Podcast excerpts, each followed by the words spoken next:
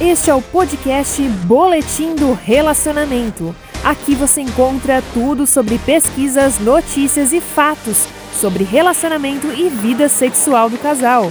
Apresentação: Senhor e Senhora Salvan.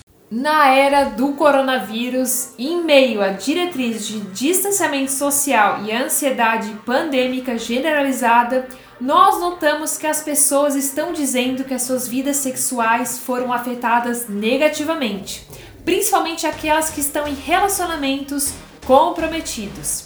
E muitos casais relatam que diminuíram a frequência sexual, não fazem com tanta frequência, e isso pode ter realmente impacto na saúde? Lembrando que o sexo tem uma série de benefícios para a nossa saúde, como reduzir o estresse, facilitar o sono e melhorar até a saúde do nosso coração. É verdade, gente, porque o sexo é considerado como um exercício. Mas realmente o que acontece com o seu corpo quando você para de fazer sexo? Tá, mas será que você parou um tempo de propósito ou tá passando por um período de seca involuntária? É, gente, vamos conversar sobre isso, o que pode e o que não pode acontecer com seu corpo durante uma pausa nas relações sexuais. O primeiro mito que as pessoas acreditam é: minha vagina vai fechar. Gente, para que isso não é verdade, gente. Você não vai criar um novo ímen. Nós sabemos que quando você tem a primeira relação sexual, seu ímen é rompido. Então ela não vai fechar novamente, não tem como, não é criado um novo ímen. Isso se resume a hormônios. Mesmo quando você não está fazendo sexo, seu corpo ainda vai produzir os hormônios que são estrogênio e progesterona. E esses hormônios eles vão manter as paredes vaginais abertas. E o estrogênio então ele ajuda a umedecer e manter o rugor vaginal e as dobras que vão permitir com que a sua vagina se expanda quando você está excitado. Mas é possível que essa abertura vaginal ela possa diminuir de tamanho, mas isso só vai ocorrer após a menopausa e após uma longa pausa sexual. Porque com o tempo, as mulheres na pós-menopausa, ela tem uma oferta reduzida de estrogênio, ou seja, ele diminui o estrogênio. E elas acabam notando que o diâmetro da sua vagina acaba ficando menor se elas não estiverem praticando relações sexuais. Mas isso só vai acontecer cerca de 5 ou mais anos sem sexo. Outra coisa, pode ficar mais seco eu posso ter menos lubrificação? Então, mesmo quando você não está excitado, suas paredes vaginais elas são úmidas e flexíveis, mas gente, você pode notar que ela pode se tornar um pouquinho mais é, seca, mas ela não é um problema, mas pode fazer com que você se sinta desconfortável. Mas qual é a solução então? É dar um tempo para se masturbar. Essa diminuição da lubrificação é menos provável de ocorrer se você estivesse masturbando regularmente. Porque essa estimulação que é gerada pela masturbação, ela pode levar a um aumento dessa lubrificação, dessa umidade. Então, adicione um tempo para realmente se masturbar, é importante. Meu desejo sexual pode cair lá embaixo.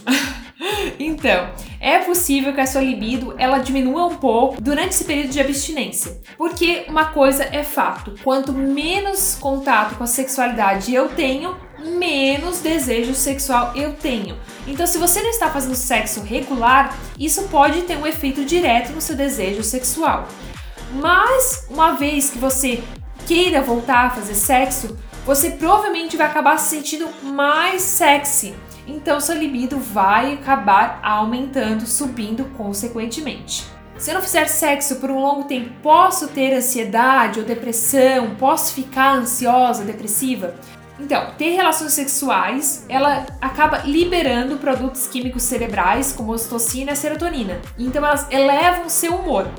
E quando seu sistema não está produzindo esses produtos químicos cerebrais nas mesmas quantidades, ele pode afetar a sua saúde mental. Mas não se preocupa, né? Se você não está fazendo sexo suficiente com o parceiro, ter orgasmos via masturbação pode ajudar na produção de ocitocina e serotonina, o que você precisa na quantidade que você precisa para manter a depressão e a ansiedade longe. Então, a alternativa viável é a masturbação novamente. E você pode estar lidando com a falta da pele a pele? Então, existe uma razão pela qual médicos encorajam as pessoas a ter o máximo de contato pele a pele com seus entes queridos, porque o toque direto na sua própria pele para a pele do seu parceiro ele transmite emoção. Esse contato pele a pele ele pode diminuir o estresse, melhorar a autoestima e potencialmente até mesmo impulsionar nosso sistema imunológico. Portanto, né, nossa pele ela vai interpretar esse toque positivo, que pode ser através do sexo, para aumentar os níveis de serotonina, então é mais provável que você se sinta feliz e mais saudável. Outra dúvida: eu posso levar mais tempo para ficar excitado se eu não faço sexo já há muito tempo? Então, depois de uma pausa sexual, pode levar mais tempo para que sua vagina fique suficientemente lubrificada ou para que os tecidos da vagina relaxem totalmente. Então, quando você faz sexo regular, a sua vagina ela entra em modo de excitação automaticamente. Quando você faz uma pausa longa, você vai precisar de mais aquecimento, mais preliminar, antes de voltar realmente até essa excitação automática.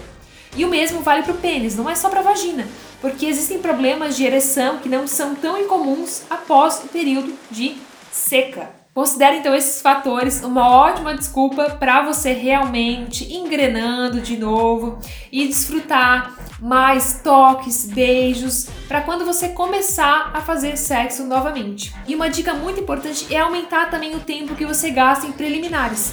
Isso pode ajudar os tecidos vaginais a relaxarem e produzir a lubrificação. E também certificar de ter algum lubrificante principalmente a base d'água, ou então usar um preservativo lubrificado quando você for ter uma relação sexual novamente, para que possa auxiliar mesmo para que não cause desconfortos nessa relação sexual.